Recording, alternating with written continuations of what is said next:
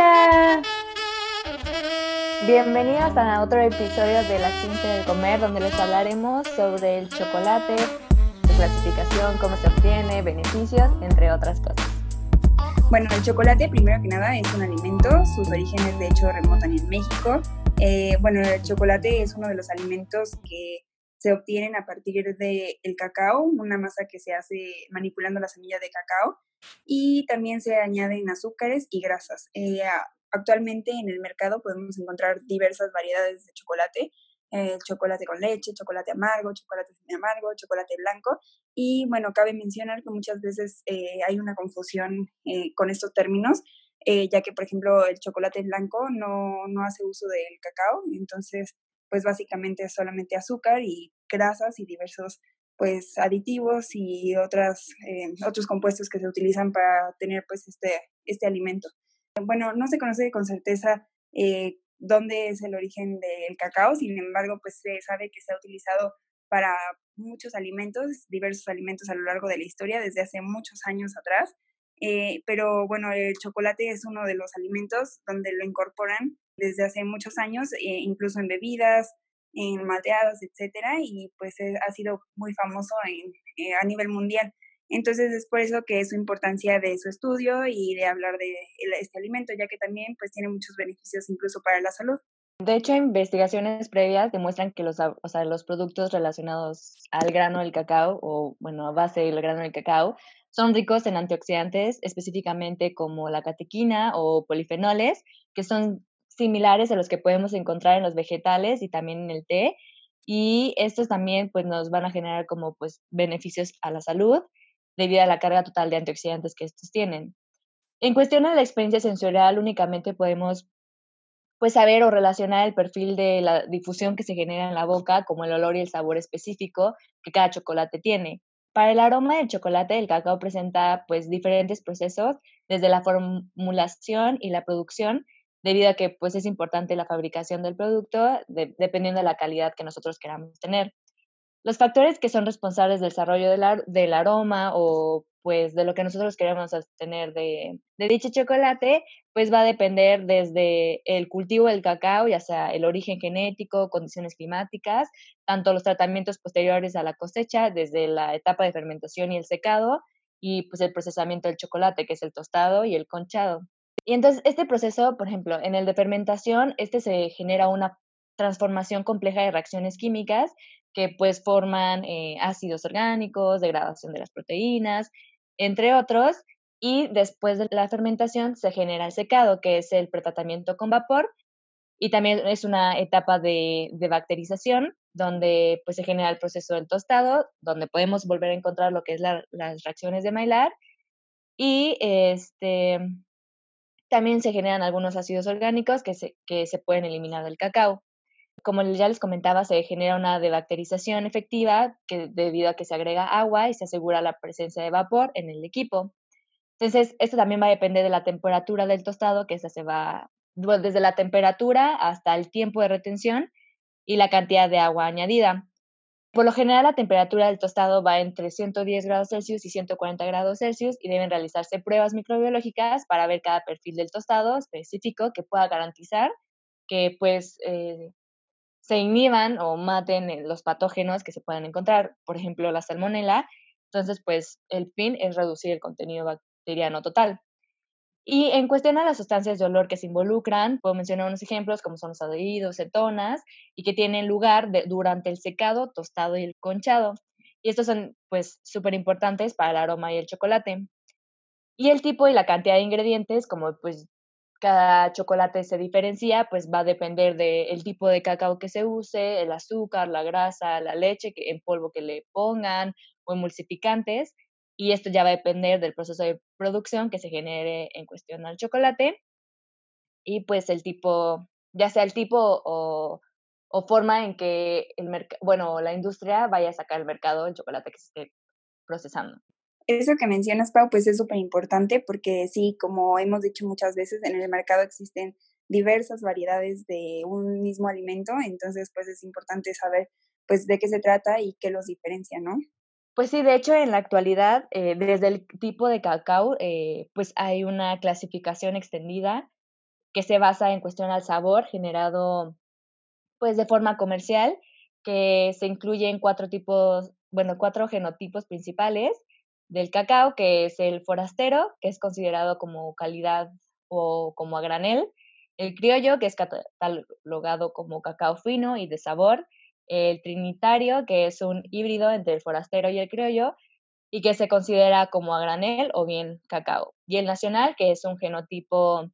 eh, nativo de Ecuador definido como cacao fino, ¿no?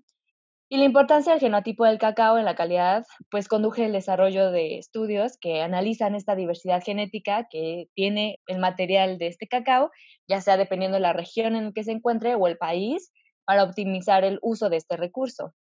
Eh, además de eso, también, pues la clasificación, como ya les había comentado,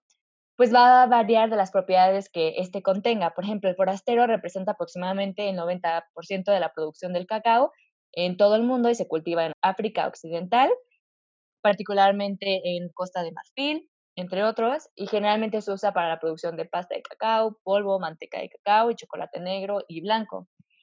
Y esta variedad de cacao este, va a producir semillas con un potencial aromático más bajo y por eso tiene una calidad más baja que el criollo. Y pues necesita también un tiempo de fermentación más largo y precursores de sabor, entre otros. Entonces esto va a depender del tipo de cacao que nosotros vamos a usar y pues las propiedades que nosotros queremos tener en nuestro producto final. Por ejemplo, el nacional, eh, la variedad cultivada que solo en Ecuador, a pesar de estar clasificado como forastero amazónico, es una excepción dentro de este grupo ya que produce cacao fino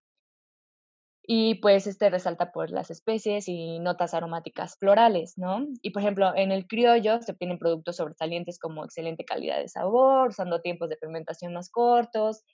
y pues el sabor se define como suave eh, y altamente aromático, también notas florales o afrutales de nuez. Entonces, dependiendo también de nosotros del tipo de cacao que como ya les mencionaba, pues vamos a tener ya sea desde el sabor, el aroma y pues también las dichas combinaciones que pues se van a generar ya cuando nosotros saquemos este producto final al comercio, ¿no? Sí, de hecho, eh, ya de, como producto final tenemos diferentes tipos de presentaciones de chocolate. Dependiendo de qué presentación sea, va a depender la cantidad de cacao. Por ejemplo, el chocolate con leche es básicamente un dulce y pues va a tener una proporción de cacao por debajo del 40% mientras que en el chocolate negro, como hemos visto muchas veces en los supermercados, llegan a tener concentraciones de, de 60, 70, hasta un 90% de cacao, lo cual incrementa el valor del chocolate. Por ende, dependiendo de qué tanta cantidad haya de cacao presente en el chocolate, nos va a ayudar a tener pues beneficios a nuestra salud. Por ejemplo, como ya habíamos dicho, el chocolate es una buena fuente de diferentes compuestos que nos ayudan a aportar beneficios a la salud. Dentro de estos están los flavonoides como la catequina, procianidinas, teobrominas y pues numerosos minerales que también son buenos para nuestro organismo, como es el magnesio, potasio, zinc y entre otros ingredientes. En cuanto a estos compuestos, también tienen feniletilamina. Este es eh, un alcaloide y pues es un neurotransmisor que va a dar la sensación de placer, lo que nos ayuda a producir endorfinas y esta sustancia va a provocar que el cuerpo sienta una sensación de, se supone, enamoramiento. En el caso de los flavonoides y polifenoles, estos nos van a ayudar a reducir pues el riesgo a sufrir enfermedades cardiovasculares y algunas enfermedades cancerígenas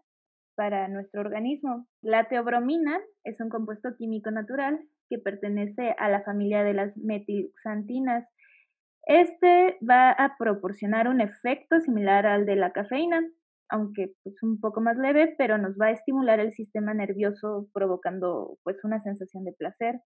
Y también tiene dopamina y serotonina, que estos creo que son más conocidos, ya que pues son estimulantes que dan alivio de dolor y promueven en sí el, buen humor de las personas. Por ello, muchas veces estas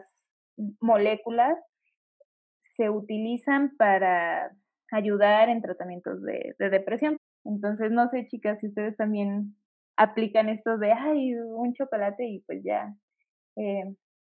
se sienten más tranquilas, más felices. Sí, como bien lo mencionas, Paloma, sí, a mí sí me gusta consumir chocolates, pues sabiendo que también estos se utilizan como un antidepresivo natural, digamos, ya que pues también liberan endorfinas y de serotonina en el cerebro, que eso pues nos ayuda a sentir, como bien mencionas, pues felicidad y placer y todo eso por los compuestos que el chocolate contiene y pues también en diversas fuentes eh, mencionan que es similar al efecto que tienen los alcaloides sobre el sistema nervioso y es por eso que al consumirlo pues sentimos esta sensación como de paz y felicidad, ¿no? Entonces, pues creo que es bueno consumirlo por eso, sabiendo que también pues es un producto que nos ayuda en diversas cosas también y pues también es un alimento rico que se puede utilizar como para, para pasar un buen rato y todo eso. Y pues hay que desmentir también como el mito que se tiene, ¿no? Que el chocolate produce granos cuando, bueno, o acné más bien. Este, y no, no es así. Realmente no se tiene como una relación entre el consumo de chocolate con el brote de, de acné en la piel. Esto va a depender de muchos factores como predisposición genética, eh, estrés que sufren las personas. También, no se preocupen, no hay una evidencia de que sea causante de acné, pero pues, puede ser que la persona tenga esta predisposición. Yo creo que algo que sí tenemos que hacer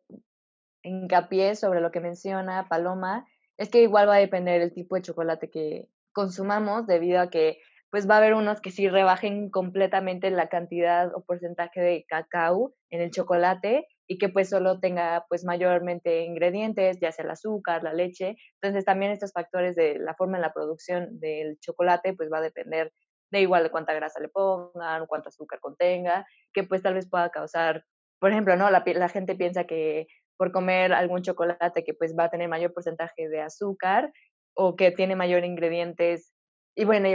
el, porcentaje del cacao es mínimo, piensa que no va a pasar nada, ¿no? Y que se los van a comer así como, como si no hubieran mañana. Y pues dicen, ay, no, ya subí de peso o así, pero pues realmente no consideran que pues el, el, ingrediente principal tal vez no sea el cacao. Entonces aquí podemos diferenciar eh, pues el tipo de calidad o de categorías que encontramos en el mercado, debido a que, bueno, no sé si ustedes han visto como literalmente barras que se dicen como 100% cacao, así, y son pues más caras, ¿no? Y, es por esto mismo de que pues el obtener el cacao pues va a tener un costo y el hecho de que pues tú lo encuentres en tu producto final, eh, ya sea con un porcentaje muy bajo o un porcentaje muy alto, pues tú va a hacer la, la gran diferencia, ¿no?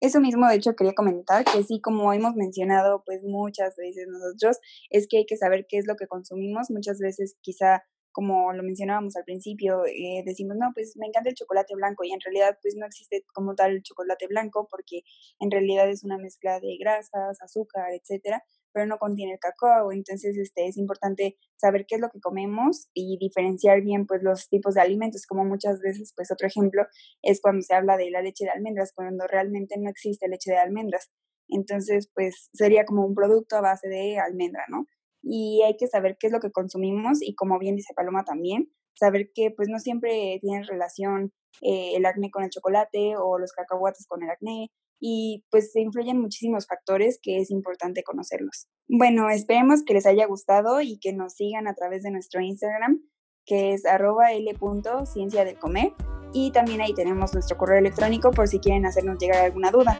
Porque nosotros somos la ciencia del comer.